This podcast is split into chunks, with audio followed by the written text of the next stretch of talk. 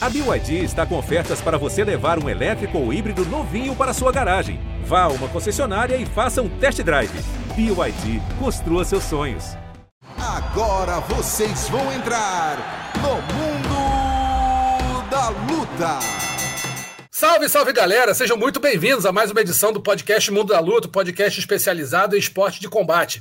Eu sou Marcelo Russo do Combate.com e essa semana tenho aqui dois camaradas meus da mais alta qualidade que acompanham aí o mundo das lutas há muito tempo. Primeiro, a grande voz do esporte da Globo, uma delas, nosso Luiz Prota, narrador aqui. Tudo bem, mestre? Como é que você está? Tudo bem, Russo. Depois você te paga aquele açaí que a gente combina, né? Espetáculo, cara. Satisfação grande estar aqui com vocês nessa semana. Semana importantíssima, né? Semana de cinturão para o Brasil no UFC. Oh. Ah, olha, semana que a gente fica empolgado e, e que venha, que venha esse cinturão que vem o cinturão. E tem aqui também o produtor do esporte da Globo, Zeca Azevedo também, camarada nosso aqui de longa data. Tudo bom, Zeca? Tudo bom, Rússio, Prota. Pô, como, como o Prota bem adiantou, aquela semana de ansiedade, né? Aquela semana que a gente vê a hora do sábado chegar para a gente botar mais um, um cinto aí, botar um título aí na conta do Brasil. É isso. E para começar o nosso, o nosso episódio dessa semana, nada melhor do que um excelente convidado. Temos aqui Patrick Pitbull, peso leve do Bellator, vai bater um papo, um papo aqui com a gente sobre a luta dele. Tudo bom, seu Patrick? Como é que estamos?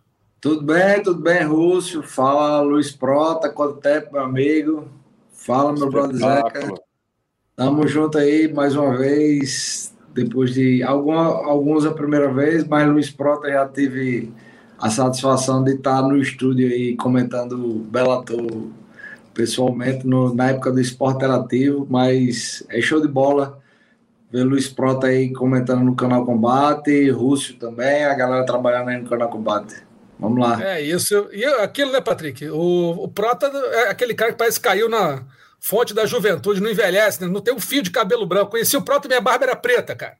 Porra, até eu já tô ficando com cabelo branco. E o homem tá aí, ó. Cara de garoto. A gente só não pode falar a idade, né? A gente pode falar de tudo aqui nesse grupo, a gente só não pode comentar sobre idade, né? Mas, é, eu falo, é eu muito... falo que eu sou mais velho mesmo daqui, tá tudo certo. Mas vocês dão uma segurada aí para não ficar feio para ninguém, principalmente para mim.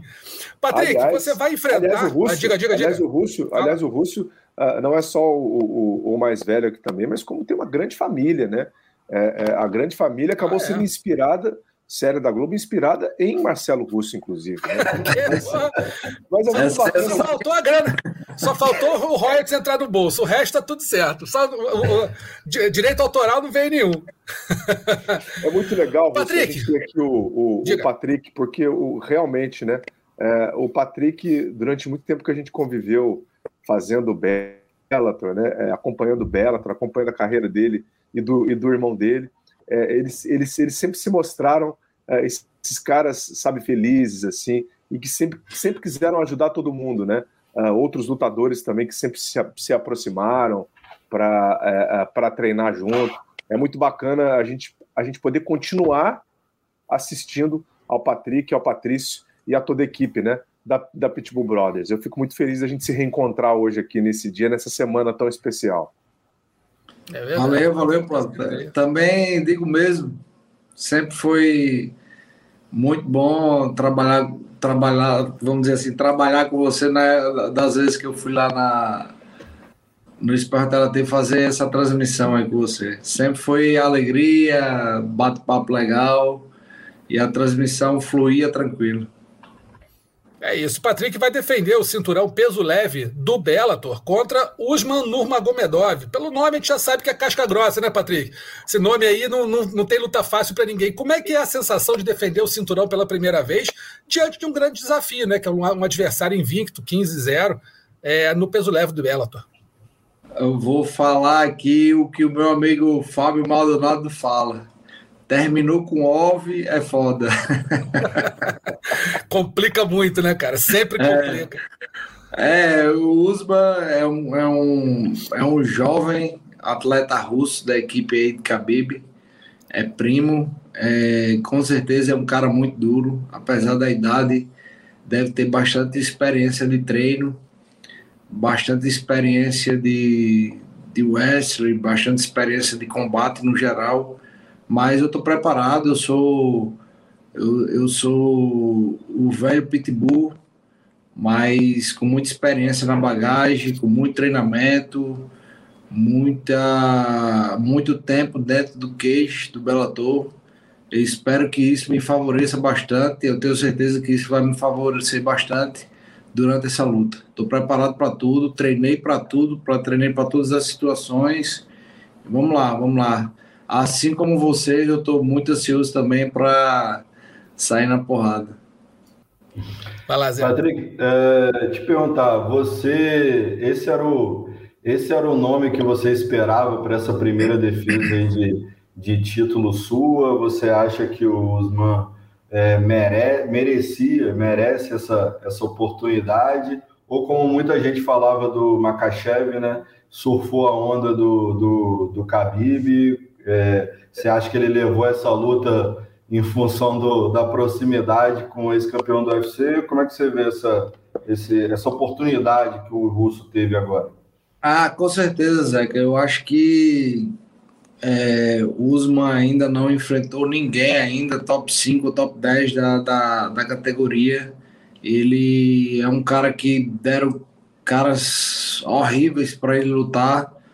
Apenas a última luta, que foi um cara que vinha se apresentando muito bem dentro da organização, mas as três lutas anteriores é, eram caras que eram negação. Eu acho que esses caras nem têm contrato com, com a organização foi apenas, é, vamos dizer assim, jogar o alimento né? para alimentar o leão.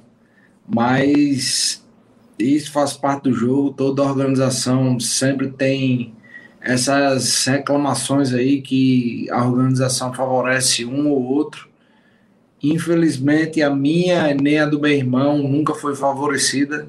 Luiz Prota aí que eu não sei se vocês também acompanham desde o começo, mas Luiz Prota sempre, sempre viu aí é, os casca grossa que a gente enfrentou desde da minha primeira minha primeira luta na organização foi contra o ex-campeão do WSC. Então ninguém sabia quem eu era, eu não falava porra nenhuma de, de, de inglês e os caras me deram logo essa pica aí logo na, na no GP, no torneio, né? Que antigamente era torneio também. Sim. E eu acabei nocauteando ele. 15 segundos de luta eu dei um knockdown e no terceiro round eu nocauteei ele. E nunca foi fácil, nunca foi fácil minha carreira toda, nem para o meu irmão.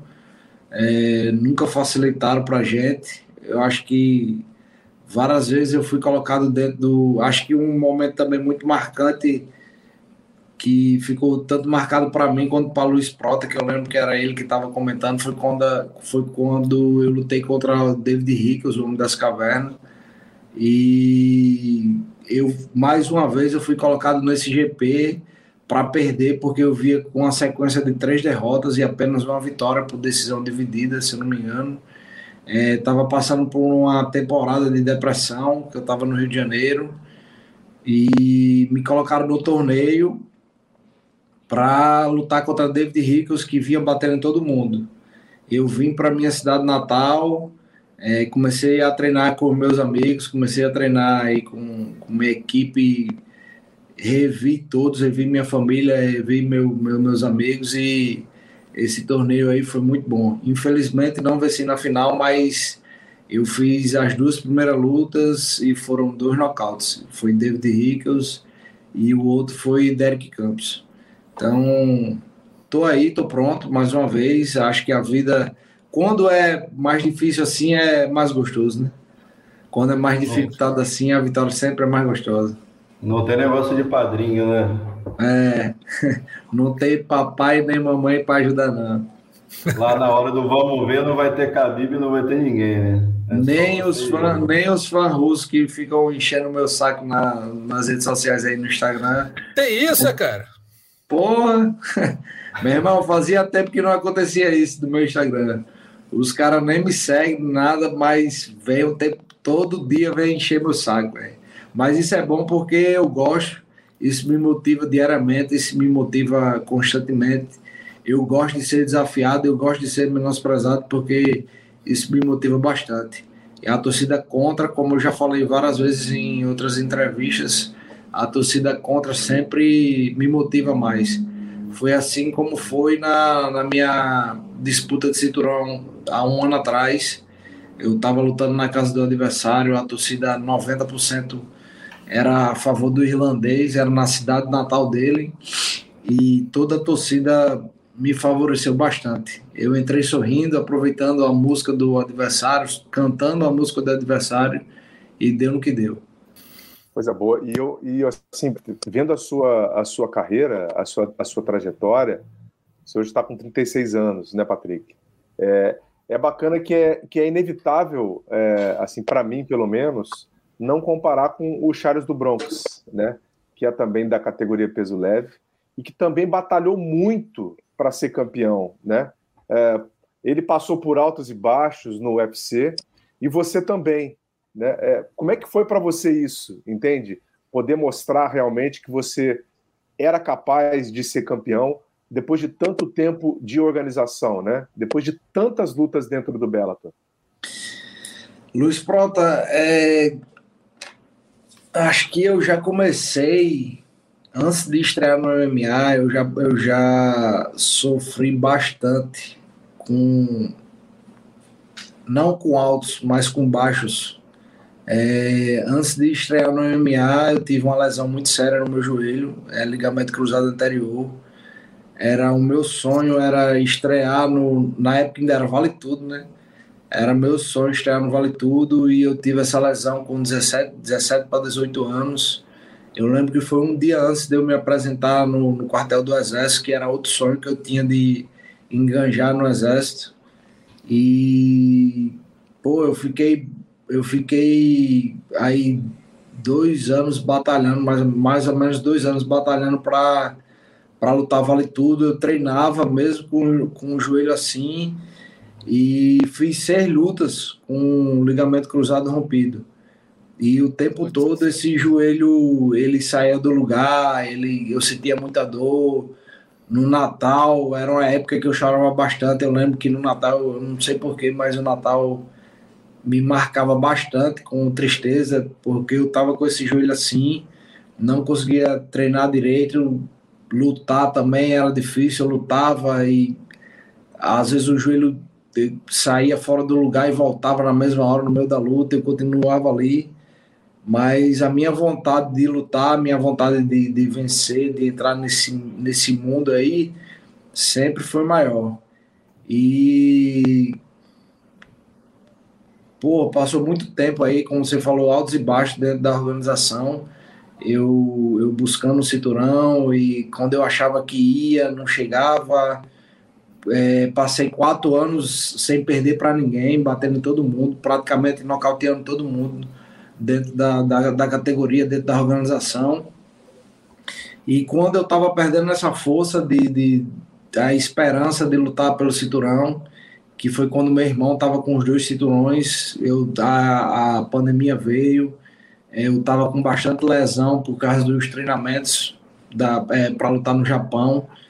Eu estava treinando para lutar porque especularam que o primeiro round ia ser 10 minutos, então eu estava fazendo eu estava dando, eu estava é, simulando praticamente duas lutas na mesma noite, então eu fazia um treinamento de 15 a 20 minutos de sparring, descansava uma hora e fazia outro sparring é, uma hora após o meu primeiro sparring, e isso me, me desgastou bastante, me deixou com muita dor, muita lesão.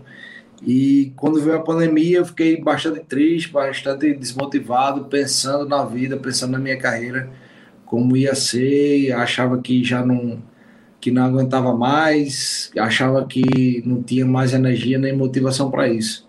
Mas aí veio o meu irmão e me surpreendeu, é, deixando o cinturão livre para eu ter essa chance aí de, de pegar o cinturão e isso me motivou bastante, me encheu de energia e hoje eu estou aqui querendo continuar lutando por muitos e muitos anos e defendendo meu cinturão e fazendo histórias. É, só para é, informar para todo mundo que ainda não sabe muito bem, o Patrick está no, no Bellator há quase há mais de 11 anos, né? Estreia é. dele foi contra o Toby Amado. Não, desculpa, com o Rob McCullough. Rob Reis em 2011, né? Em 2011, é, foi, era ex-campeão do WEC, ele. Era ex-campeão do WEC. E aí pegou Michael Chandler, Ed Álvares, Derek Anderson, Derek Campos, Marcin Held, Saad Awad, Edmilson Kevin, Chandler de novo, Josh Thompson, Ben Henderson, Roger Huerta, Tatsuya Kawajiri, Peter Quille. Quer dizer, é uma carreira que não teve facilidade, né, Patrick? Não teve. A gente vê que, por exemplo, a gente está vendo aí que o. Canto Pellegrino também, que foi um cara. Pellegrino. Foi um cara que bateu, era considerado aí como. Não que assassino de brasileiro, mas era considerado era uma pedra dos brasileiros aí uhum. na categoria até 70 quilos. Verdade, mais um desses. Então, assim, é uma, é, é, uma, é uma caminhada muito dura aí, né, cara? E aí você vê, de repente, um adversário que tem um, um nome. Tá bom, ele é invicto, não é um mau lutador.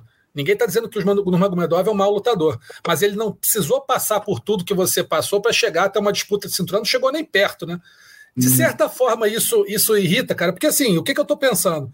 Digamos que ele tenha tido um padrinho muito bom, né, um padrinho como, como o Khabib, que pô, parece que é padrinho de todos os eventos do MMA, né, no UFC, no Beta, o cara é padrinho de todo mundo.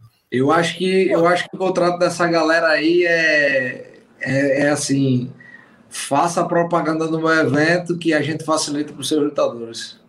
Não, pô, dá para dá imaginar isso, dá para imaginar isso, porque, pô, o cara tá, o cara tá sendo padrinho de todo mundo, tá propagandando tudo que é evento, e os apadrinhados dele estão entrando. Mas uma coisa que eu acho esquisita, Patrick, é o seguinte: eu não acho que deva ninguém ser, ser apadrinhado, ninguém ser beneficiado.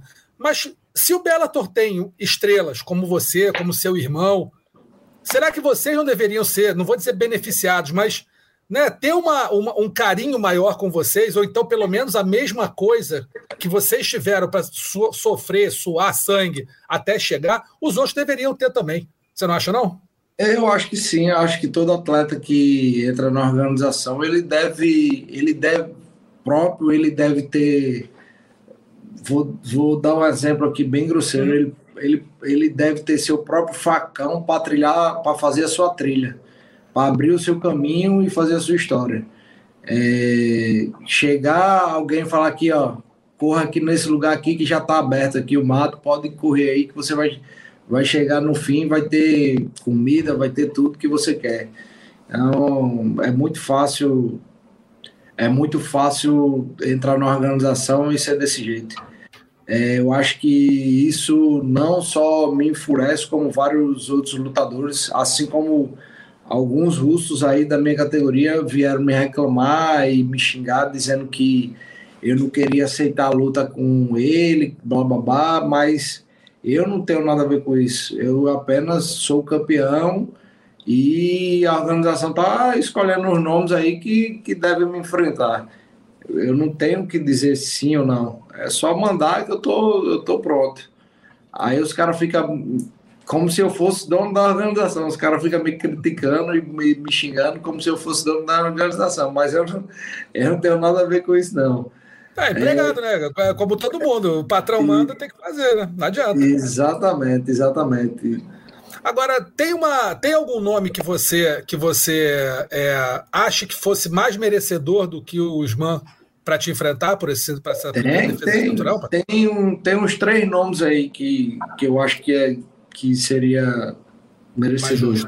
É, no, no ranking aí tá Berredos, uhum. segundo. É, tinha Brett Primos, mas ele perdeu para um russo agora, para Chable, eu acho que é Chable o nome do cara. Uhum. É outro russo que é muito duro também, eu acho que merece. Esse russo aí deve estar tá com três ou quatro lutas dentro da organização e só vitória também. Eu acho que é um cara que merece também. Tem também. Quem é o outro cara que eu acho que merece? Tem outro cara também. Tofik.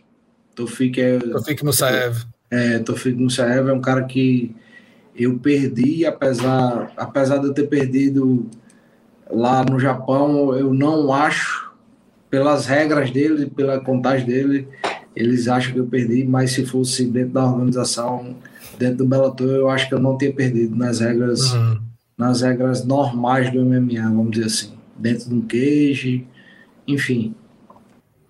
O Ben Henderson uh, seria uma revanche para ele, né? Você já ganhou do, do Ben Henderson também, né? Eu acho que teria até uma, uma certa hype em cima dessa luta, até para a gente ver você campeão enfrentando um ex-campeão também do UFC, é, um cara um cara que você já venceu. Acredito que teria mais história. Mas vamos lá, você, sei lá, já fez mais de 20 lutas, né? Dentro do Bellator. Eu acho que é um dos. Você e o seu irmão são um dos poucos que estão ali dentro há tanto tempo assim que uh, podem ser considerados veteranos, né? Acho que vocês já conhecem também a forma como uh, a empresa trabalha ao longo do ano. Como é que o Bellator mudou ao longo, do, ao longo dos últimos anos, assim, em relação ao tratamento com vocês, uh, nessa história de casar lutas? Mudou alguma coisa ou, ou, ou sempre foi do mesmo jeito mesmo, né? É, nunca vocês nunca foram consultados, nunca chegaram assim com o nome, a gente tem esse nome aqui, o que, que vocês acham? Ou sempre foi realmente jogando vocês aí na roda para fazer a luta de qualquer maneira? Prota, daquela época que eu ia ir para as transmissões aí, para agora mudou bastante. Melhorou, só melhorou, na verdade, né? Que bom. É, trocou de presidente, o antigo presidente que era o Bjorn, ele desapareceu, sumiu, ninguém sabe onde é que ele está. O ele entrou depois, né? É, aí entrou o Scott Cooker e depois que ele entrou, as coisas melhoraram bastante, principalmente a bolsa. A bolsa. Opa! Porra, é mesmo? Porra! Aí é bom, hein? Totalmente diferente, meu irmão. Tocamos eu no não, ponto, né? Eu não tenho vergonha de falar, nem de, de abrir a boca para falar isso. Mas uma luta que, que eu fiz que foi bastante comentada na época e hoje está voltando à tona. É, foi a luta contra a Ed Alves. Eu terminei aquela luta ali, eu fiquei com 3 mil dólares na mão, velho. Que isso, cara? É. Aquela luta com a Ed Alves, 3 mil dólares? É, exatamente. Meu Deus do céu. Rapaz. É. Hoje em dia. Né? Como hoje é que é? 100 vezes isso, né, cara? 2012, não, eu, anos. Hoje em dia eu não sei nem quanto, quanto é que dá, quantas vezes mais dá. É, Graças a Deus. É, não. Rapaz. Mas as coisas melhoraram bastante. É, a gente tem uma abertura muito grande com a organização. A gente dá algumas dicas, conversa com o presidente. Sempre que encontra ele, ele vem conversar com a gente, vem nos abraçar. É um cara muito gente boa mas existe um cara por trás dele que a gente tem mais abertura ainda. Poucos atletas têm essa abertura com esse cara, que é Mike Cougar, e é o cara, sei lá, é o braço direito de Scott Cook, e ele, ele, ele tem bastante poder dentro da organização, e ele disse que, que ele até brincou agora da última vez na luta de Patrícia, que ele só vai agora para a luta dos Pitbull Brothers, que ele não vai ficar indo para toda luta não, que toda luta ele estava lá. Mas é um cara que é bastante difícil de lidar no começo. Eu lembro que era, era é um cara que quem conhece assim fala assim, meu irmão, esse cara é um, é um pau na é um pau na roda. É um otário, mas depois que conhece, meu irmão, o cara é gente boa pra caramba. É, gosta de fazer piada, umas piadas meio sem graça que às vezes só ele ri, aquelas piadas aquelas piada pesada que só ele ri, é meio, é meio sem graça, meio pesada, mas só ele ri porque ele tá levando vantagem. Mas é um cara, é um cara, é um cara que a gente tem uma abertura muito grande, é um cara que faz o Bellator acontecer em todo mundo e a gente tem uma facilidade muito grande de conversar sobre ideias, adversários. Na verdade, essa parada de adversário aí, pronto, a gente eu, pelo menos, eu nunca falei assim, não, eu não quero esse não, troque, coloque outro. Eu, quando ele fala, eu falei, está certo. Quando, aonde e pronto. Sempre foi assim. Eu acho que por isso que ele gosta da gente. É, Eric, meu treinador americano, às vezes ele reclama que. Eric é o Barracin, né? É, Eric é o Barracin. Às vezes ele reclama porque ele sabe que, o, que a gente não vai dizer não, não vai recuar, vai aceitar, e os caras saem colocando essas pedreiras aí pra gente. Talvez se a gente escolhesse um pouco mais e tivesse um pouco mais de banca, o cenário seria diferente. Patrick, te perguntar, quando você você carregava uma pressão ali é, depois para essa disputa do título, depois que seu irmão abriu mão ali do cinturão, obviamente que ele abriu mão é, ciente de que, né, para você, para você também ter oportunidade, ele falava isso abertamente, que ele só abriria mão se você, né, pudesse disputar ali o cinturão, ter essa, essa chance. Você carregava com você essa pressão de, de ser campeão ali em, é, em função desse movimento também dele? Como é que, como é que foi aquela situação para você? Era, era, era tranquilo? Enfim, mais uma luta, apesar de ser pelo cinturão? No começo, eu, eu no começo eu, eu, eu, coloquei uma certa pressão sobre isso. Porra, meu irmão tá abrindo mão do cinturão, eu tenho que, eu tenho que vencer, eu, tenho que, eu não posso perder, blá, blá, blá. mas aí eu vi que eu não precisava disso. Eu, eu vi que eu só precisava é, tá treinando forte, treinando forte e o resultado eu, eu sabia que ia ser um resultado positivo e não precisava me cobrar a esse ponto de ter uma pressão psicológica e poder me atrapalhar em alguma coisa. Era só eu treinar, ir lá e, e fazer o que eu sei fazer. E foi o que aconteceu. Eu entrei lá, aproveitei o momento e bati nele. Vocês tiveram uma conversa a respeito disso, também dele te deixar tranquilo, assim, enfim. É, é, Ele fica mais, ele ficava mais, acho que às vezes ele ficava mais preocupado do que eu. Não, esqueça, esqueça o cinturão, esqueça o cinturão. Várias vezes ele chegou para falar isso para mim. Esqueça o cinturão, foco só na vitória, foco só na vitória. Eu disse, não, pode deixar, pode. Eu acho que até na hora da luta, quando ele viu a torcida lá, que é outra, outra coisa que, que ele me falou esses dias, que é, são dois sonhos que ele tem é, de lutar em dois lugares. Um está sendo o Japão, ele está realizando o sonho agora, e depois que ele viu a torcida da Irlanda, ele disse que o sonho, agora um dos sonhos lá é de lutar lá na Irlanda. E quando ele viu a torcida lá, eu vi que meus corners ficaram muito nervosos, ficaram um pouco assustados. É, e eu lembro, é, meu irmão, a torcida, a torcida lá parece a torcida do Flamengo contra o Vasco dentro do Maracanã. É mesmo, é? É pesado, é pesado. Eu lembro que até depois da luta, depois que eu ganhei o cinturão, eu quase queria brigando. É mesmo? Conta isso aí. Desligar, desligar as câmeras. Que, é saindo do, do cage? Não, tá dentro do cage ainda. Os caras começaram a me xingar, jogando cerveja em mim. Eu, eu fui lá, estirei o dedo, mandei se fuder e corri para pular a grade. Aí, no meio do caminho, assim, da grade, eu fui, meu irmão, vale a pena não, eu vou descer. Aí eu fiz o cinturão é meu e foda-se, seu otário, e saí desse Pô, cara, mas eu, eu, eu, assim, a torcida brasileira sempre foi tida como uma torcida que, pô, empolga pra cacete, que, que, que inflama. Mas pelo que você tá falando, os irlandeses dão um passo adiante, não assim, não, não necessariamente um bom passo, né? Quer dizer, os caras pô, ofende lutador. Tipo o que aconteceu com o Kobe Covington em São Paulo, por exemplo, que a galera tacou tudo em cima dele, que ele xingou o Brasil, não sei o quê. É mais ou menos aquele clima? Não, claro, você não, você não ofendeu os caras, mas o clima é aquele? É muito parecido. Ah, eu, eu, eu viajei é, e minha equipe toda viajou. Eu, o tempo todo, o tempo todo eu falava, meu irmão, Vão treinando, porque se rolar briga, para vocês não apanharem no meio da rua. Não chegar lá gordo, né? Não chegar lá gordo, fora de forma, levar uma tapa na rua e ficar chorando. Mas é, é, o tempo todo, toda vez que eu saía, eu sempre saía alerta do meu quarto, no lobby do hotel também, sempre estava alerta, sei lá, meu irmão, irlandês é maluco. Os caras bebem pra caramba. E bebe, é isso que eu ia falar, bebe bem, né?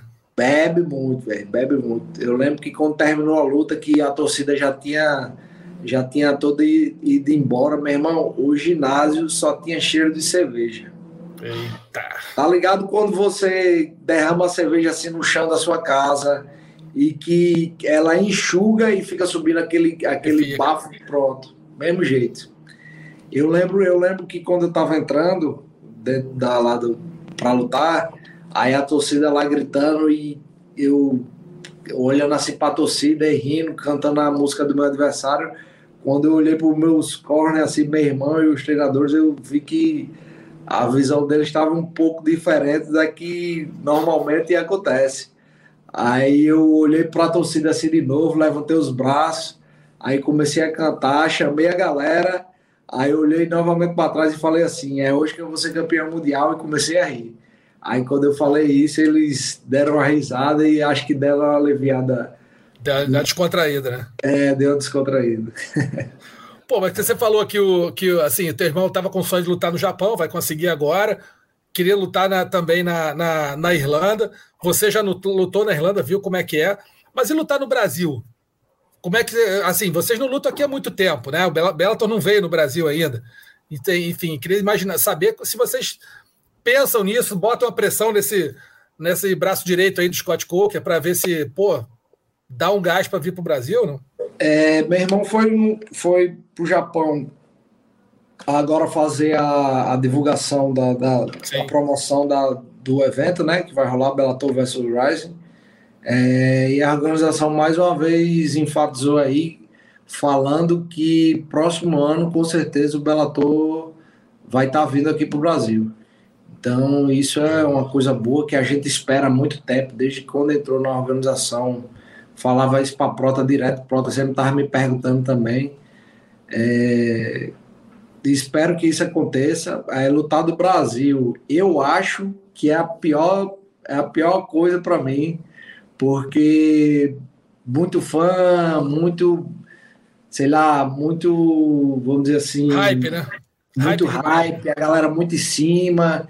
É, a família toda, os amigos, todo mundo vai querer estar tá indo, vai querer estar tá falando com você, então isso acaba atrapalhando um pouco o foco é, da semana de luta, mas é uma coisa que eu venho falando e que se for para acontecer é, uma luta que eu possa fazer na organização no Brasil, que eu já falei, vou continuar falando mais uma vez, é, o GP dos 70 está vindo, é, falaram sobre uma, uma, falam o tempo todo sobre uma possibilidade de uma luta minha contra Jim McKee e meu sonho era ver esse evento acontecendo aqui para ver como ele se comporta. Porque toda vez que toda vez não a primeira vez que meu irmão lutou com ele foi na cidade dele foi uma pressão gigantesca muita gente xingando meu irmão muita pressão é, ele com certeza isso dá uma, uma energia a mais para ele.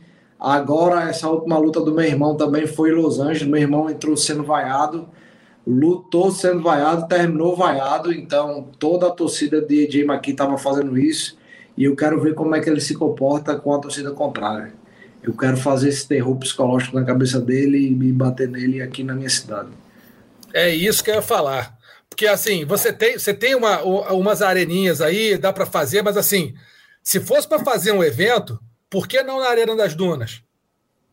É, para quem não sabe, a Arena das Dunas é, um dos, é uma das maiores arenas do Brasil, né? E das mais bonitas do Brasil. Eu é. cobri a Copa do Mundo aí.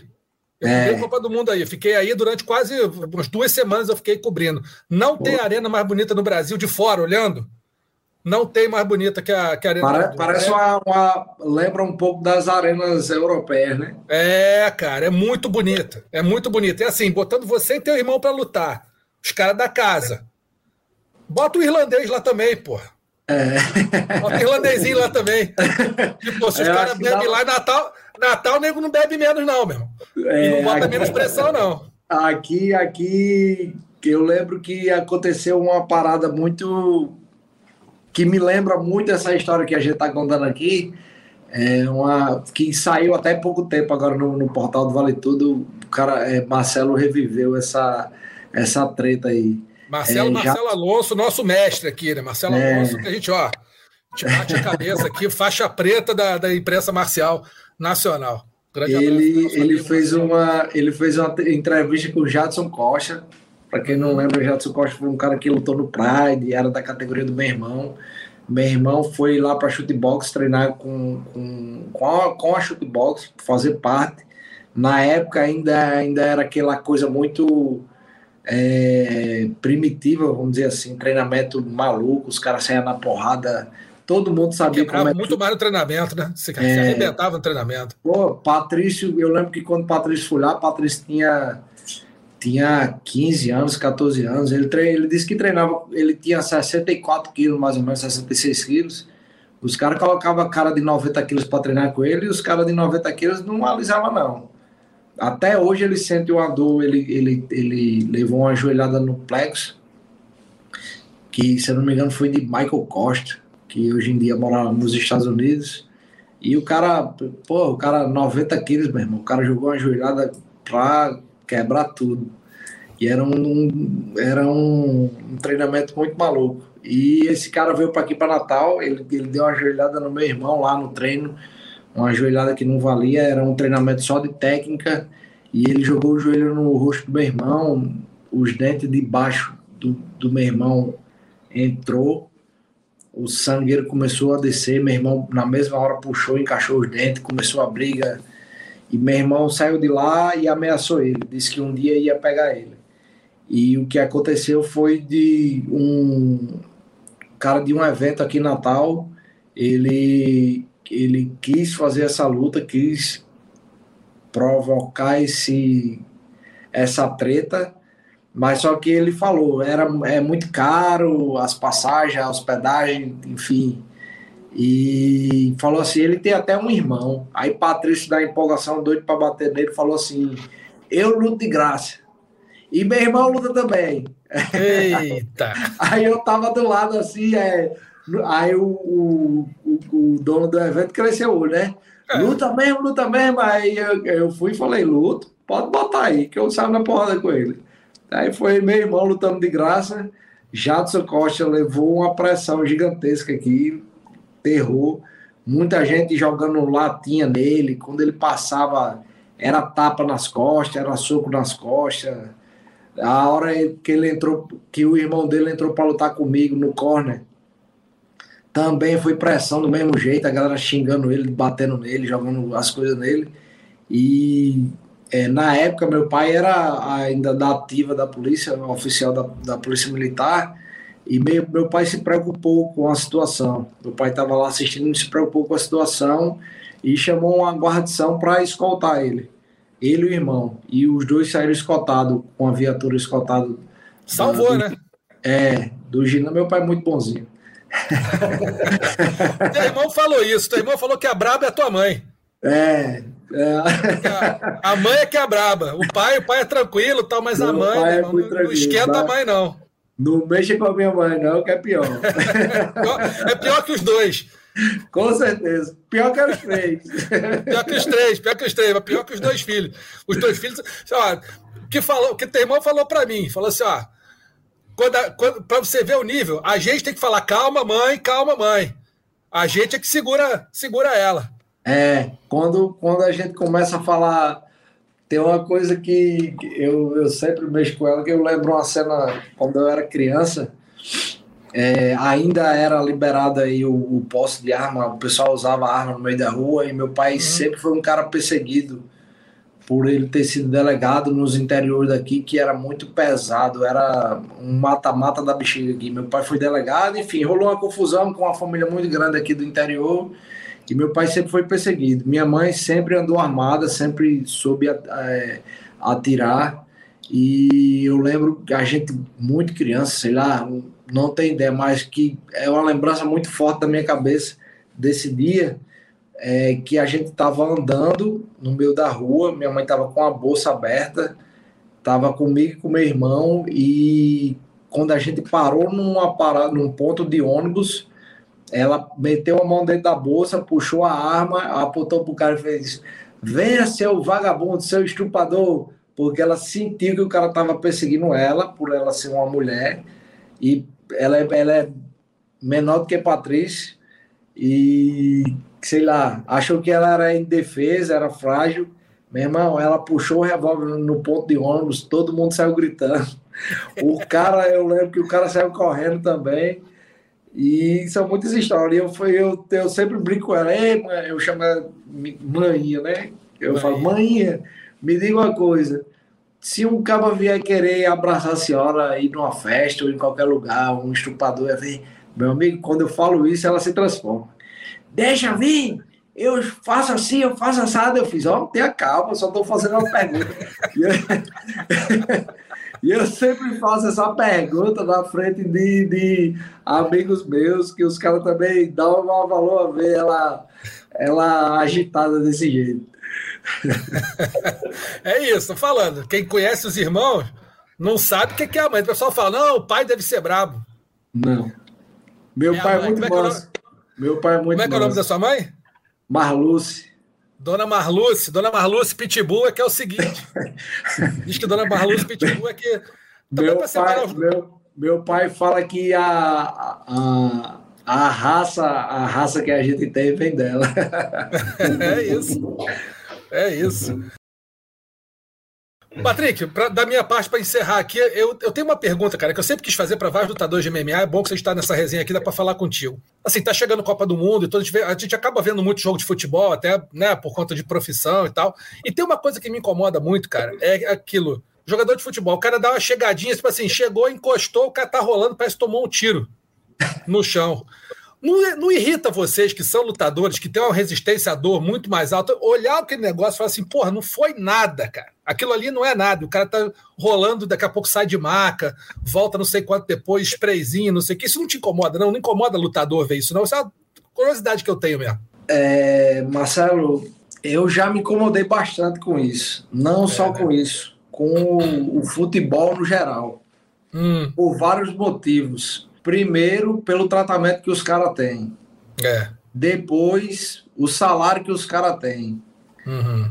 Como a mídia trata esses caras, como o povo trata esses caras como ídolo, como. Porra, é muito dinheiro envolvido, é muita. É muito, vamos falar assim, é muito mimimi. Porra, meu irmão. Os caras às vezes reclamam de uma lesãozinha, de um, um corte, é, só falta chorar um dedo midinho. Meu irmão, lutador já lutou aí no Bellator mesmo, no dia do meu irmão, o cara tava com o ombro fora do lugar, querendo lutar, o treinador puxando o braço dele lá, coisa mais feia. Eu vi, eu vi. E os caras querendo sair na porrada. Aí o cara Quebra nariz e continua, né? Exatamente, quebra nariz, quebra nariz, não quer parar a luta e nem é tão recompensado como um, jogador de futebol. Eu às vezes eu brinco com a minha esposa e com a minha mãe falando que eu entrei na profissão errada, era para ter sido jogador se eu tivesse habilidade. Só faltou um detalhe, né? Só faltou um detalhe. É, na verdade, pronto, eu até joguei bola até meus, meus 17 anos. Eu, ah, eu não sei se eu já contei isso para você, mas eu jogava, eu jogava é, futsal, futsal e futebol de campo.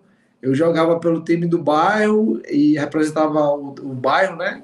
Que eu morava, e a escola que eu jogava, a escola que eu estudava também jogava nos jogos estaduais. Mas eu vi que tinha muita panelinha, muito muito arrumadinho no, nesse meio de, de futebol e eu vi que o talento e o seu esforço às vezes não, não valia a pena porque caras que eram inferiores a você eram favorecidos. Eu acho que em todo lugar acontece isso, né? Mas eu vi que no futebol é mais ainda. E eu sendo lutador, eu batendo nos caras que me colocassem na minha frente e uma hora ou outra eu ia ser reconhecido. É, é isso. Pitbull, né, rapaz? Você é pitbull, né? É. Dona Eu queria, eu, eu, queria, eu queria aproveitar e perguntar: é, fígado cru, tá comendo ainda? Já comeu o suficiente? Como é que foi aquela, aquela história lá com o eu, e companhia? Zé, que eu gosto, eu gosto de adrenalina, eu gosto de desafio. Acho que isso é o polo de lutador, é isso. Quando o cara não tá.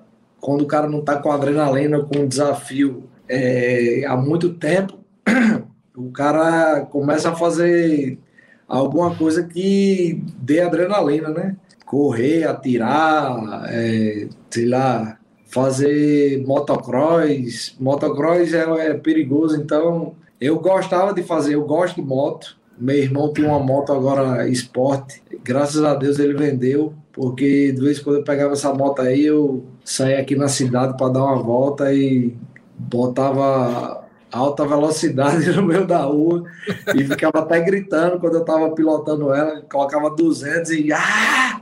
gritando na rua, mas graças a Deus ele vendeu essa moto e eu não tenho mais o que fazer isso. E o fígado foi um desafio. É, eu entrei na onda aí para brincar. É, meu pai, que é militar, sempre, sempre falava brincando: pior é na guerra, pior é na guerra. Você sofre, você não tem comida, babá. Sempre falou: pior é na guerra. E às vezes, outra coisa que eu lembro que eu tinha uma vontade muito grande de, de enganjar no exército e tem uma, tem uma tradição que eles soltam, pelo menos aqui, né, no quartel daqui, eles soltam uma, uma galinha para um batalhão pegar e comer essa galinha viva. Tomar o sangue e tudo. Então, Eita. quando eu. a quando cara eu... de nojinho, olha a cara de nojinho, ó. Nojinho nada, rapaz. Pô. Quando eu era adolescente, quando eu era adolescente, que eu já pensava, e meu pai sempre falou: você só vai virar homem depois que entrar no exército. Você vai ver o que é bom no exército. Ele sempre falou isso e sempre falou: pior na guerra. Essas coisas assim que o pai vai falando e que o adolescente vai colocando na cabeça. E eu, porra, eu sempre, meu irmão, me preparei. Eu falei: caramba, será que quando eu entrar no exército vai ter essa tradição? E eu sempre ficava pensando nessa galinha viva e eu comendo a galinha ou mordendo a galinha, sei lá. E agora tive essa oportunidade aí desse desafio de, de comer fígado cru. Eu, eu já como fígado não cru, mas assado, com cebola, temperado e tal. Muita gente não gosta por causa do gosto, mas o gosto é muito parecido. O gosto é muito parecido. A única diferença é porque tinha sangue e era gelado. Mas o gosto é bastante parecido. eu é comi... isso, amigo. Desafiou, tem que fazer, né? É, eu comi quase um quilo, borrachinha ficou engolhando logo de começo. É, ali era um quilo para cada um. Porra! Eu comi. Não, pode falar que você passou mal depois, né? Você não ficou normal depois, você passou mal depois, né? É isso que eu vou lhe falar o que aconteceu. Quando terminou o desafio, eu fui treinar sem almoçar e eu treinei quase duas horas com dois caras diferentes, só o Wesley. Meu irmão, eu não sei se tem a ver, mas eu tava com energia para cima. Olha o segredo, olha só, isso é um, isso é um segredo aí. É. É eu não sei se tem, todo mundo, todo mundo, minha, minha, esposa e os treinadores falando, porque já era um pouco tarde, era, sei lá, perto das três horas, eu acho que eu só tinha tomado café da manhã, é, eu precisava almoçar porque eu estava em treinamento e tal, mas só que eu também precisava treinar e eu não sabia quando é que eu ia treinar de novo. Então eu comecei a treinar, fui treinando, meu irmão. Foi mais de uma hora de treino, com dois caras diferentes, só o Wesley. E, e para quem sabe, o Wesley, meu irmão, os treinos são muito pesados e eu fui treinar aí com a barriga cheia de fígado. É, então o, o senhor Numa Gomedov que, que te segure, né, no dia 18, né? Ele Outra coisa também. Vai que levar eu não... um quilinho de fígado também para comer antes ou não? Não, não, não, não. não. Outra coisa que eu não falei para ninguém, mas eu não sei se foi por causa do treinamento ou por causa do, do fígado. Quando terminou o treinamento, eu estava muito exausto, cansado, claro, é... e eu dei uma leve vomitada. Eu coloquei o dedo na goela, que eu estava me sentindo muito cheio. Eu dei uma leve vomitada, mas não saiu muito fígado, não, foi mais água. É água. Ele comeu um quilo de fígado, cara. Isso, isso é, é... Foi treinar duas horas. Surreal. Boa. Surreal. foi bem, foi bem nessa. Casca grossa, selo casca grossíssima do nosso Minotauro. Tá fechado. Patrick, quero te agradecer muito a presença aqui, cara. Valeu mesmo pela, pela entrevista. Boa sorte aí, dia 18 de novembro, né, em Chicago, contra os Mano Magomedov. Que você consiga defender esse cinturão, manter esse cinturão aí no Brasil e que dê tudo certo, tá bom, doutor? Valeu, valeu, Marcelo. Obrigado, obrigado aí pela, pelo bate-papo aí. Quase 50 minutos aí de bate-papo do Boa. É isso. Assim que é bom. Grande abraço, valeu. cara. Valeu, valeu, galera. Valeu, Luiz. Valeu, Zeca. Valeu. Tá aí então, o nosso Patrick Pitbull batendo papo com a gente aqui no Mundo da Luta. E vamos rapidinho aqui para o próximo assunto, UFC 281, meus amigos. Chegou a hora. Alex hum. Poitin, Israel Adesanya, vou fazer a luta principal, valendo cinturão, peso médio do evento. Vai ser em Nova York, Madison Square Garden, no próximo dia 12, não é isso? isso é aí. isso? Próximo 12. sábado. Próximo sábado, o combate transmite o evento a partir das 8 horas da noite, card preliminar, card principal começando meia-noite no horário de Brasília. O combate transmite o evento todo na íntegra com exclusividade. Combate.com transmite as duas primeiras lutas do card preliminar também no Sport TV 3 e o site acompanha o evento inteiro em tempo real. Vamos falar logo do que interessa, né, senhores? E aí, Poatan tem duas vitórias no kickboxing em cima do Israel Adesanya. O nigeriano tem enfatizado aí que dessa vez é MMA, não é mais kickboxing, que ele sabe alguma coisa que o Poatan não sabe. Quero saber o seguinte, primeiro com o Zeca. Você consegue enxergar o Adesanya trocando de, de igual para igual com o Poatan ali a luta inteira? Ou você acha que o nigeriano pode tentar levar o, o brasileiro para o chão para surpreender e evitar essa trocação, que já que nas duas vezes anteriores ele acabou levando a desvantagem? Cara, eu, Russo, eu não, eu não vejo, eu não vejo o Adesanya mudando o nível dessa luta. Assim, para mim, se isso acontecer, para mim é um mau sinal para ele. Uhum. Né? A gente, eu, eu, realmente não me lembro do Adesanya, enfim, levando para baixo, enfim, fazendo esse jogo com ninguém no UFC. É, é um trocador, enfim, um cara que, como o Poitin, vem do kickboxing, então o cara da luta em pé. Eu acho que se, se, ele, se ele tentar botar o Poitin para baixo, é porque a confiança dele tá no pé para mim, assim, não não consigo. Acho que essa luta vai ser uma luta de trocação com o DNA dos dois, com, com os dois lutando, enfim, como, como fazem na trocação. Então, se isso acontecer, para mim é um mau sinal para o nigeriano, para o campeão. E você, Prata? Eu acho que essa possibilidade ela é, ela, é, ela é, quase que inexistente, né? Ela seria realmente uma grande surpresa para todos nós, se o Adesanya fizesse isso. Óbvio que a gente não tem bola de cristal, né? Por isso que a gente está supondo, mas é, é, eu, eu acho que essa frase do Adesanya, né, de, de, em que ele diz que agora é MMA, que não é kickboxing, ela, tá, ela, ela tem muita coisa por trás, né? E eu acho que a gente tem que analisar isso, porque no kickboxing você você não tem muito para onde fugir, você tem que bater, certo? Tem que bater, tem que bater, tem que bater, tem que tem que tem que pontuar. Existe um confronto ali. Não tem muito Sim não tem muito o que inventar no kickboxing, né? É, no MMA já é um pouco diferente e o que ele vem mostrando para gente nas últimas lutas, eu acho que é um forte indício do que pode acontecer nesse sábado, que é a possibilidade dele fazer uma luta chata contra o Poitin. Por quê? Porque o Poitin bate muito pesado, né? É, esse fato dele ter perdido duas vezes, claro que tem um peso. Uh, o peso é que ele conhece o poder de nocaute do Poitin, né? uh, inclusive um cara que já mandou ele para uh, para máscara de oxigênio dentro do ringue. Né? Inclusive, é. quem quiser procurar essa matéria, tá aí, ó. É, vários memes, né? O, o, o, o, Potan essa semana já botou é, é, bom dia, né? Hora de acordar, né? Com ele com a máscara de, de oxigênio lá no, lá no Instagram. Enfim, o Potan está sendo genial na forma como ele está provocando o, o, o Adesanya. É, acredito que o Poitin vai ser também um cara extremamente frio, como ele tem se mostrado nas últimas lutas, que a gente tem essa coisa do brasileiro ser muito sensível, né? Do brasileiro, ah, o brasileiro reage muito com o coração, né? Eu não sei se o Potão vai cair nessa pilha. Só que esse jogo chato que o Israel Adesanya vai ter que colocar contra o, o Poitin pode ser essa pecinha né, do quebra-cabeça que o, o Poitin vai ter que desvendar, que é ter que ir atrás do cara ele vai ter que ir atrás do cara. Né? O Adesanya é um cara que baila como poucos dentro do ringue, né? dentro do cage, escapa muito bem, mantém a distância, e acredito que ele vai tentar fazer essa luta. Eu acho que se ele partir para trocação direta, ele vai levar pior. Ele pode levar pior nessa, né? Mas a gente tem que lembrar que as últimas lutas dele foi a, a, foram há 5 e 6 anos. Então já tem Isso. muito tempo. De lá para cá, muita coisa mudou. Eu, é, eu, não, eu muito, não né? acho que seja uma luta fácil, como alguns acreditam, né, para o Poitin. De jeito nenhum. Não acho que o fato dele ter vencido no, no, no kickboxing uh, vai fazer com que ele vença agora. Eu acho que ele vai ter que ser inteligente. E, e, é, e a inteligência é, ela já tem, já tem que ter sido mostrada ao longo do camp.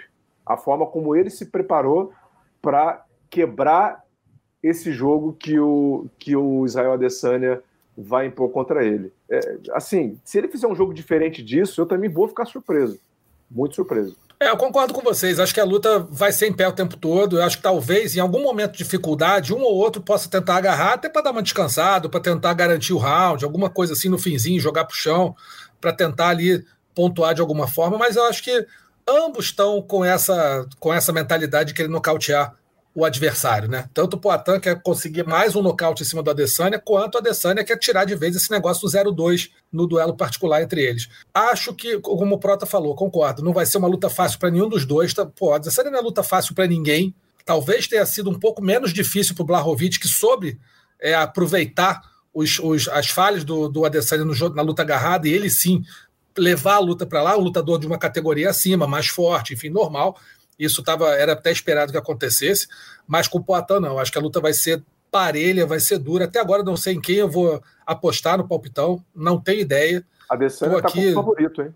A Adesanya está como favorito, mas eu não sei o que, que eu vou apostar lá. Acho a única luta que eu ainda não tenho um palpite pronto, porque, cara, é, e, e assim, muito longe de dizer, ah, não, o Poitin vai passar o carro, 30 segundos vai acertar aquela esquerda lá e vai nocautear de novo. Porque na luta que o Poitin nocauteou, ele estava levando um sufoco, ele levou sufoco a, a luta inteira. Ele mesmo contou pra gente, ele estava mal, estava atrás, estava levando atrás a luta toda e conseguiu virar a luta e nocautear.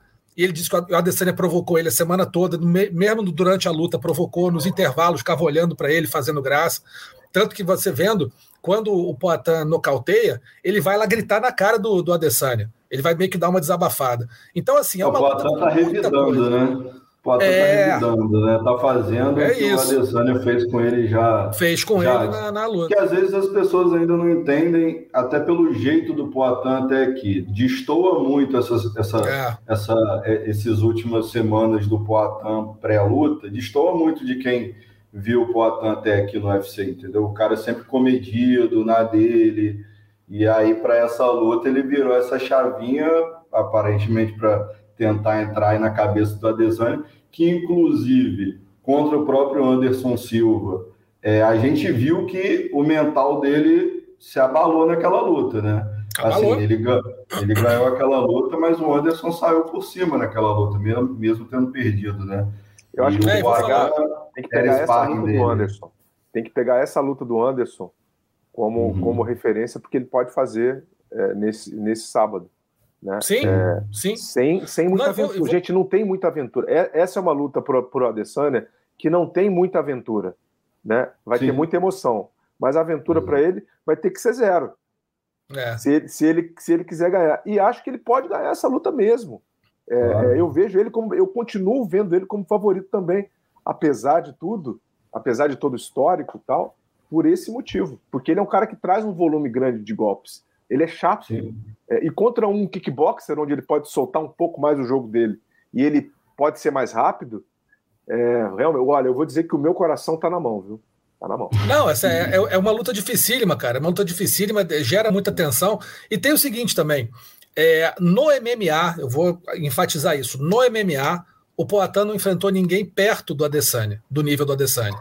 Ele já enfrentou o próprio Adesanya cinco, seis anos atrás, era um outro lutador, mas no MMA não chegou perto. Ele não enfrentou um Itaker, ele não enfrentou um Vettori, ele não enfrentou uns caras bons, um próprio Romero na categoria, que pudesse chegar ali e falar: olha, sabe, eu. eu é, ele pegou aquele cara. Ele pegou aquele top 10. Strickland é. é o top 10 é isso. O que seria o top 5 ali, Borrachinha, Vettori. Não pegou ninguém. Que é outro, outro é. patamar, né? É outro patamar. O Strickland, para mim, ele é até um lutador que não deveria nem estar no top 10. É um lutador, sabe, que ganha as lutas muito na base do, da empolgação. Enfim, eu não acho ele um grande lutador.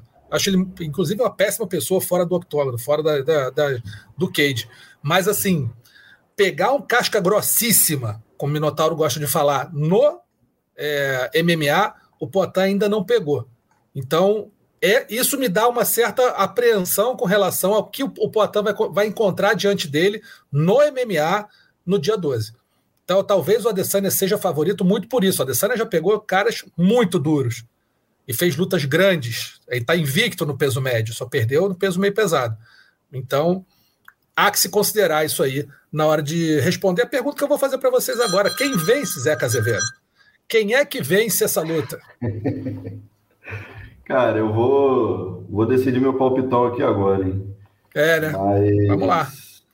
É, eu vou, vou manter o Adesanya nessa. Vou, é Adesanya, né? Vou, acho que o, o campeão, e não é qualquer campeão, entendeu? O cara que tem sido dominante, lut, lut, últimas lutas chatíssimas, Chatíssimo. Mas chatíssimo. ninguém, ninguém desvendou ainda. É. Então ninguém foi, ninguém foi superior a ele. Então, para mim, ele entra como favorito nessa luta. Prota. Olha, eu vou, eu vou apostar no Poitin. Uhum.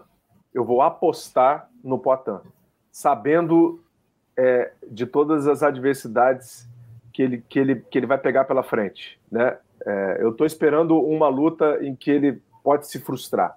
Né? Uhum. É, isso pode acontecer. Assim, isso é o que está se desenhando, bastante, inclusive.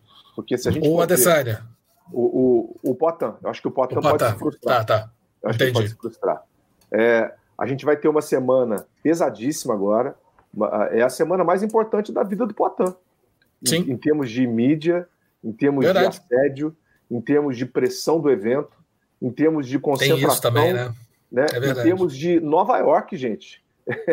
Esses caras vão lutar no, no Madison Square Garden, cara. Vai estar tá muito. Assim, vai ser uma bomba, né? É, vai... Enfim, é uma vai. semana muito grande. Então, claro, ele é um cara espetacular, um cara espetacular. Tá com uma grande equipe, tá com o Luva Teixeira e companhia, né? Ele tá com tudo do bom e do melhor é, e tem ainda o, o, retrospecto. Eu vou apostar nele, eu aposto nele, mas é, eu tô vendo que vai ser uma luta muito chata, muito chata. Eu tô, eu tô apostando que ele vai vencer com um golpe duro, um golpe que ele vem aplicando nos, nos, nos adversários anteriores, né? Aqueles golpes que não, que não tem como, né? Pegou, uhum. o cara sente. Caiu. Eu tô apostando nesse golpe pro Poitin mas acho que vai ser muito difícil. É, eu, tô, eu tendo a achar o Adesanya favorito. Eu tendo a achar o Adesanya favorito, até por aquilo que eu falei, né, da, da, da, diferença de adversários até, até chegar essa disputa de cinturão, e também pelo hype que Nova York traz, é muita coisa. O Madison Square Garden é diferente, é outra coisa, a imprensa é diferente, a, a, os, os, grandes nomes que estão ali em volta são diferentes. Talvez o Poitin consiga abrir, sabe, abstrair disso tudo. Ele fecha na cabeça dele, não interessa. Se tiver o Papa ali, se tiver o Mike Tyson, se tiver, sei lá, qualquer um, ele não vai olhar e vai. Seria um ponto importante para ele. Mas isso pode afetar. Pode ser. Eu acho que o Adesanya está um passinho acima no favoritismo para essa luta. Vamos ver o que acontece na luta principal. Com a luta principal, Carlos Esparza e Wei Li Zhang. E aí, acho que essa está mais fácil um pouco. Eu não vejo como a Wei Li Zhang possa perder para Carlos Esparza depois de levantar o nosso campeão dos pesos pesados. É, a mulher levantou o cara com quase 200, sei lá, 100 e. Ah, na, na, na, Sensacional, é, né? 130 quilos no, na, na, nas costas. E eu acho difícil no ela não single, conseguir. No single, né? Só é isso, no, no single, no single. Então, assim, acho muito difícil. Não sei se vocês concordam comigo, mas acho que a Carlos Paz, o jogo dela de agarrar e jogar pro chão e tudo, vai pegar uma mulher que tá levantando um monstro né? É muito forte. Então, né? pois é. A Jang é muito que... forte. É muito forte é. para essa categoria aí. Não, nocauteou e... a Jéssica com um golpe, cara. A Jéssica também é a dureza. Exatamente. É, é, é, assim, a gente pode dizer que é a atleta que mais bate forte nessa divisão ali. Pois é. é pau a pau com a, com a Jéssica, né? Pau a pau com a Jéssica, né? Bate mais forte Exato. que a Jéssica até. Então, é, é, difícil realmente imaginar que a Carla Esparza é, ela vai vencer. Apesar da Carla Esparza ter saltado aos meus olhos é, nas suas últimas lutas. Ela mudou um pouco a dinâmica dela, né? Antes ela fazia uma luta mais chata, não, agora ela tá mais rápida e parece estar tá com a faca entre os dentes, né? Alguma coisa mudou ali na, na, na, na Cara Esparza. Mas eu não sei se, se, se, essa vontade, esse, esse voluntarismo dela vai, uhum. vai mudar um pouquinho do que a, a Jang tem para oferecer, não sei. Eu também acho difícil. Eu fico, eu aposto na chinesa. É. É Zeca também? também não vejo, não vejo muita saída para para Esparza nesse, é, enfim, ela tem o jogo dela que é super efetivo, enfim, mas eu acho que ela vai pegar uma adversária com uma força que ela ainda não lidou nessa nessas lutas dela. É, a Esparza tem tudo para ser o, o Michael Bisping campeão, né? Quando pegar um lutador um pouquinho melhor, esquece, cara. Esse cinturão muda de mão. Vamos ver o que vai acontecer também. Tem dois brasileiros é, a mais nesse evento, Renato Moicano e Wellington Turman, que vão é, lutar no card preliminar, enfrentando Brad Riddell e André Petro, é, Petroski.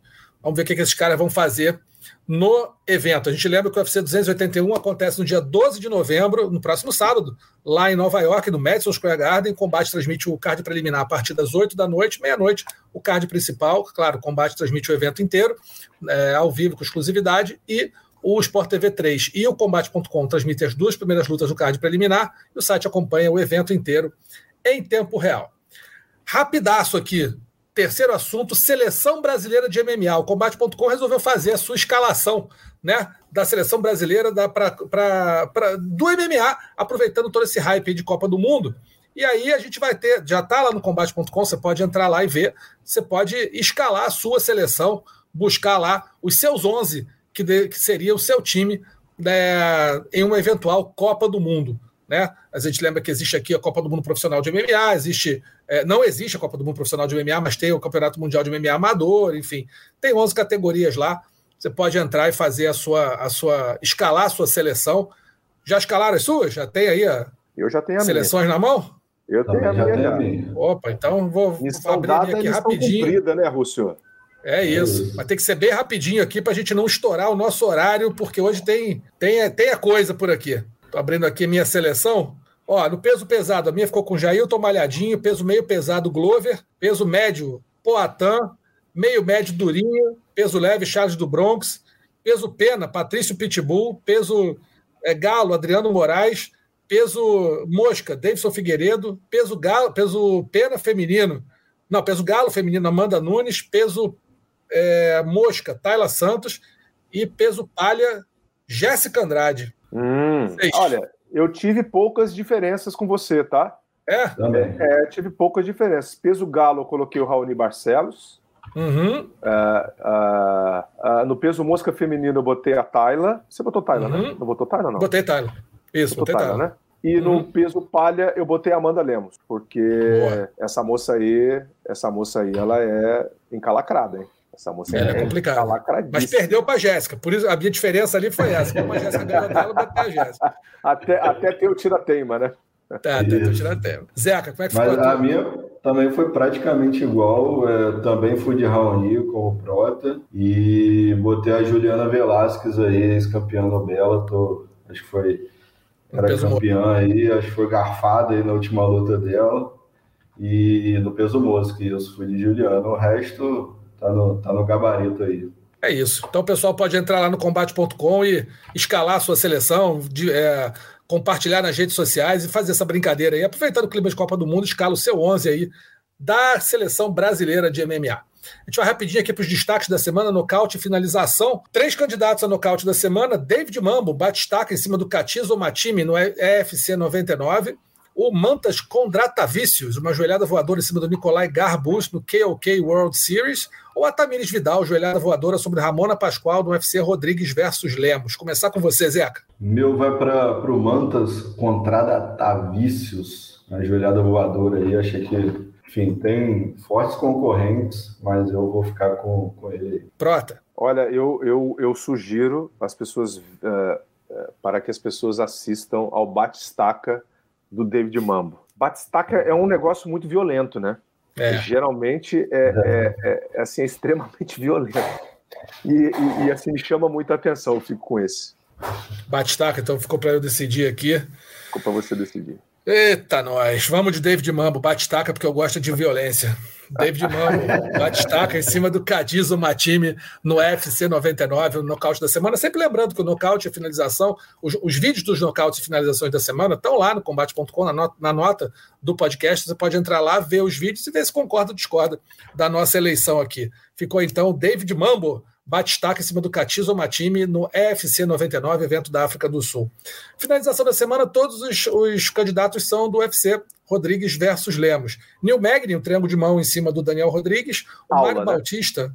Aula, aula, né? Aula. Foi aula, né? Mário, já, já deu teu voto, né? Já, já, deu meu voto, aula.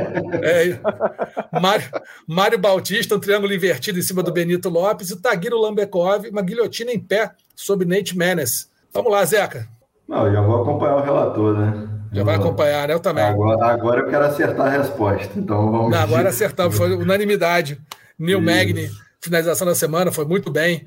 Cara que até outro dia não sabia nada de chão, né? Até outro dia tomando baile de todo mundo, inclusive foi treinar com o Damian Maia depois de ser finalizado por ele, agora está aí finalizando o adversário duro, Daniel Rodrigues, com um triângulo de mão. Portanto, finalização da semana, New Magni, triângulo de mão em cima do Daniel Rodrigues no UFC. Rodrigues versus Lemos. Vergonha da semana não tivemos, senhores. Alguém tem alguma sugestão? Porque eu não me lembro de nenhuma vergonha. Incrivelmente, essa semana o MMA teve. Não, teve vergonha. Sim. Teve vergonha. Nosso Vitor Belfort caiu numa pegadinha. Rapaz, como é que era o nome do, do general? Eu até esqueci. Vai ler o nome do general? Não vou, não. Precisa. Mas enfim. Não precisa. Você precisa enfim, ler o nome do general caiu numa pegadinha do general dizendo né? que vai fazer, vai acontecer, é. o um nomezinho, aquele Tomás Turbano, aquela gracinha que a galera faz, e Vitor Belfort caiu e distribuiu para todo mundo, portanto, já pra, quer para ter uma vergonha? Essa foi a vergonha da semana do MMA, é. Vitor Belfort, caindo em pegadinha aí, passa, falando besteira, passa, né, distribuindo besteira nas redes sociais. Senhores, obrigado, viu? Poxa. Grande abraço a todo mundo. Zeca, valeu. Honra minha. Bom demais. Também. Pronto. Já estou Abração, doutor. Próxima. Estarei Vamos. de férias nesse final de semana, curtindo pouco, o aniversário da minha. Daqui a pouco a gente vai gravar mais um. Estarei de férias nesse final de semana, curtindo o aniversário da minha querida Cecília, minha filhotinha. Opa, é, que faz que seis bom. anos. Parabéns, vai votar parabéns assistindo Vou estar assistindo o UFC, tá? Com certeza. Não é, não é card para a gente perder de jeito nenhum. UFC numerado. Me... Alex Portan, tô com ele firme e vou até o fim. É isso. Cecilinha, aí você liga a nossa, nossa violência, nossa violência semanal aí, que faz muito bem. Pessoal, a gente vai ficando por aqui, lembrando sempre que o podcast Mundo da Luta está nos principais agregadores de podcast do mundo, o ge.globo barra podcast, que tem é, não só o, o, Mundo da Luta, mas também todos os podcasts do Esporte da Globo, o Spotify, Google Podcasts, Apple Podcasts e Pocket Casts. Lembrando também que o Mundo da Luta está no playerzinho lá na nota, em todas as notas do combate.com, você pode clicar lá e assistir, a, assistir, não, ouvir né, a versão mais recente do nosso podcast. A produção e roteiro foram do Adriano Albuquerque, edição dessa semana da Isabela Abreu. Tá bom? Um grande abraço para todo mundo. Valeu! Finalizado. Semana que vem tem mais Mundo da Luta.